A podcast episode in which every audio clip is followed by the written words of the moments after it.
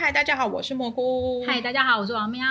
大家一定觉得很奇怪，我们今天怎么突然加长了？是因为有一个网友来言，刚好上礼拜写了《如蝶翩翩》，他希望说，哎，可不可以介绍这个演员跟呃这部戏？加上刚好这部是我看了，然后但蘑菇没有看，但是我们都会觉得说，哎，其实接下来可能会有这样，就是可以再做一些不一样的调整。那刚好可以我来介绍一下，然后可能不长，但是。还是一样可以介绍一部好剧给大家，所以就是特别开辟这个小单元。对，那接下来呢，我们就让王喵来介绍一下《如蝶翩翩》。《如蝶翩翩》它它的主角是宋江，然后跟一个就是老师演员这样子，然后仆人换。宋江他就是 Netflix 的儿子，你知道他这个绰号吗？因为我知道啊，他演了很多 Netflix 的戏，可是就很抱歉，他没有一部戏我有看。喜欢的话，请响铃我没有看，然后我是先看 Sweet Home，然后 Sweet Home 甜蜜的家园。我忘了中文他们是怎么办，不过属于后，嗯，然后我是因为这样子认识他，我觉得他表现的还不错，虽然当然不是到说哇演技很厉害，但是他表现还不错，他的外表是亮眼的，他还蛮高的，一百八十六公分，算是这几年来算是新演员里面，他他算是蛮亮眼的一个存在了，就是一看了就知道说哦，他是适合当演员的。因为这部戏，然后认识他之后，我当然有回去看一下，喜欢的话请响铃，嗯，但是那个剧情不太是我的菜，所以今天我们就不介绍。然后最，因为他后来因为他是 Netflix 儿子，所以《如蝶翩翩》上映的时候，我就想说，哎，那我也可以。就是认识，不像是多认识一个新演员，所以我就去看了这一部。然后其实不愧是 Netflix 儿子，所以 接下来他在六月十九号播出那个无法抗拒的他，也有在 Netflix 播出。对啊，最近广告打蛮凶的。嗯，他算是一个蛮也算是模范劳工啦，因为算是这一两年来就是非常多部作品。对，就虽然我没有看过他的戏，可是我还蛮常看到他有新戏上上演的，蛮常听到他的名字。然后，因为像他刚刚说，他其实真的还蛮抢眼。第一个，他身高在一八六，就是一个 model 的，他还很喜欢健身，因为爸爸的关系，很喜欢健身。然后他在爸爸的关系，爸爸是什么关系？爸爸好像是那个呃教练，健身教练。我忘了是什么什么教练，就是是运对对，也是运动员的那一种。对，然后所以他也很喜欢健身。然后所以，但因为他常会练的那个上半身很壮，但他头很小。所以那个比例不是很好看，然后所以就是太壮，就是上韩国人可能是我看过最爱健身的一个民族。他确实也在《如蝶翩翩》的时候被网友说。你要不要先介绍一下《如蝶翩翩》的故事？哦，《如蝶翩翩》的故事是在讲述，就是呃，它其实也是一个网络漫画改编，最近非常多网络漫画改编。那它《如蝶翩》也是，那它本身主角是一个呃芭蕾舞者。然后他大概二十三岁，就是少年芭蕾舞者。那他其实对于人生很也不是彷徨，他有点无奈，然后不知道要干嘛，就是那种很典型的，就是愤怒青年的那种感觉。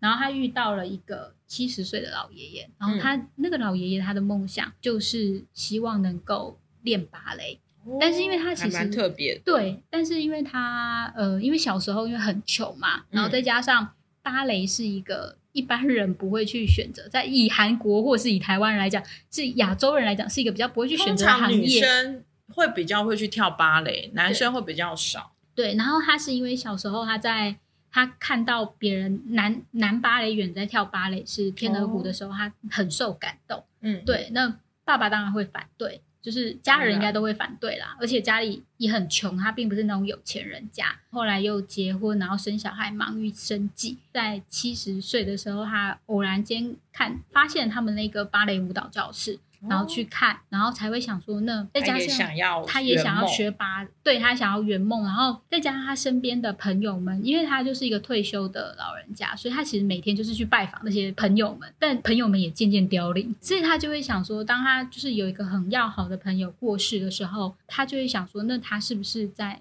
死前他想要做些什么事情？然后他又偶然的进去，就看到那个舞蹈导师，然后看到了呃年轻人在跳芭蕾，他想起他自己。梦想，所以他想要再重新再学芭蕾。嗯，对，刚好遇到的，他看到的就是李彩璐，就是他在剧宋江在剧中的名就是李彩璐。李彩璐正在练芭蕾的样子。李彩璐是一个年轻人，他当然不想要去跟一个七十岁的老爷爷打混啊。对，然后但他的老师就会觉得说，哎，或许这是一个很好的，因为他那时候正处于一种颓废的时期，这样低潮期。那他觉得说，或许爷爷会是一个很好的刺激，嗯，所以就想要把它摆在一起看看。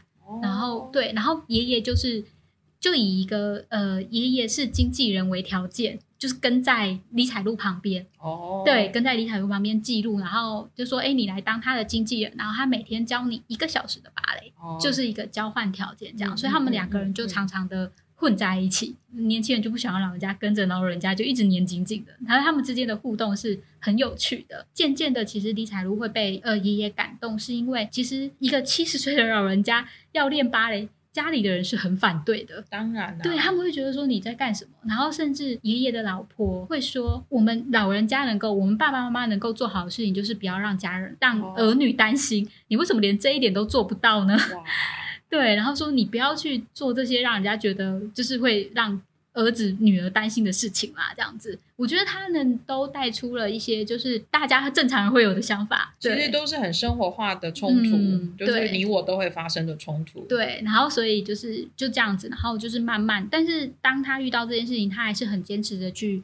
他当然还是有退缩，因为并没有办法很立刻去坚持这样子的梦想。然后，但是后来发生了一些事情，然后爷爷继续在练芭蕾。我觉得李彩璐也渐渐的会受到感动，他会想说：“哇，你都这么努力了，那我呢？”所以他们之间就有一些好的互动，跟一些好的故事去产生。它算是一个还蛮温馨的故事，对，因为它集数也不多啊，啊，它不多，就是十二集。对它其实是只有十二集的故事。对，我觉得就是你当然会觉得哇，真是老人家拍十二集应该就够了，我觉得不要再让老人家拍太多戏，就是因为他真的是一个爷爷，而且是学芭蕾，真的看起来真的比年轻人要努力很多，因为光是垫脚尖这件事情就很难呢。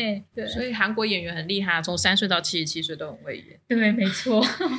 他后来最后的梗是，就是可能这边要爆了一下，其实爷爷是有阿兹海默症，就是他最后这几年韩剧蛮多会带到这个议题，失智症议题，所以他会渐渐忘记那件事情。然后后来还在讲的是，其实他是因为阿兹海默症突然间就是有点发作，因为这件事情就是不知道哪时候发，他才会走进那个芭蕾教室。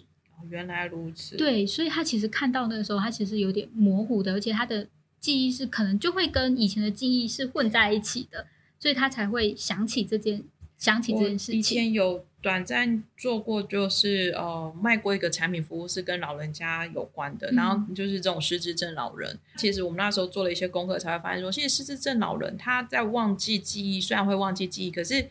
某个程度上，他会停留在他最想要的一段时间里，或者是他觉得最幸福的一段时间里。因为那时候我们有个客户，他的父亲就会一直停在他，他就一直想要坐火车回他老家。所以我会觉得说，爷爷他可能失智症并发的时候，他走进芭蕾舞教室，是因为他真的就在记忆里面，那是他最想要去做到的事情。我觉得是，所以他就走进了，然后开启了这一段。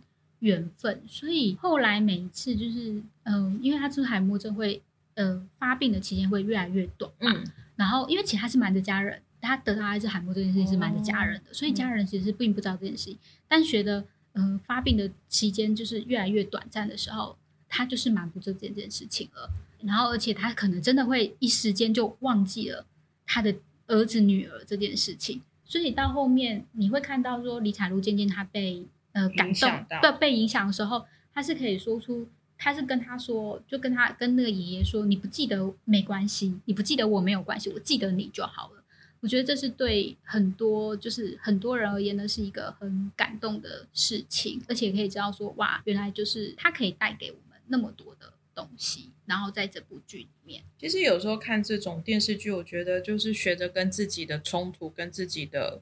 理想跟自己的梦想，或者跟自己所有的事情做和解，其实这种故事就是，如果他的点刚好可以打得到你，其实看起来就会很很淋漓尽致啊。对，因为我有呃，我有个朋友，然后。他就特地还传讯跟我说：“你有看这部吗？”我看到大哭，然后哇，也太 就是，然后哇，能够真的可以就是让你特地就是传讯息来给我的话，那我觉得这一部真的是一个值得 推荐的一部剧。所以当大家想要去看一些梦想啊，然后想要看这种对于这种议题觉得非常有兴趣的话，我觉得是可以推荐大家来看这部，会让你觉得很感动。所以难怪说宋江不能够再健身，因为。当芭蕾舞者其实不应该这么壮的哦，对，要不然无法做到那个轻飘飘的感觉。对对对，所以他有被批评啦，这一点都 哪里来那么壮芭蕾舞者？不过他也蛮努力的啦，所以就是整体而言都还蛮好看的，可以推荐大家给就是大家看这一好哦，那就是如果今天你也想要来大哭一场，或是想要呃学着就是勇往直前、圆梦的的感觉的话，想要人 push 你一把的话，就欢迎大家来看这部戏喽。对，如蝶翩翩推荐给大家。对，一样就在 Netflix。谢谢大家，拜。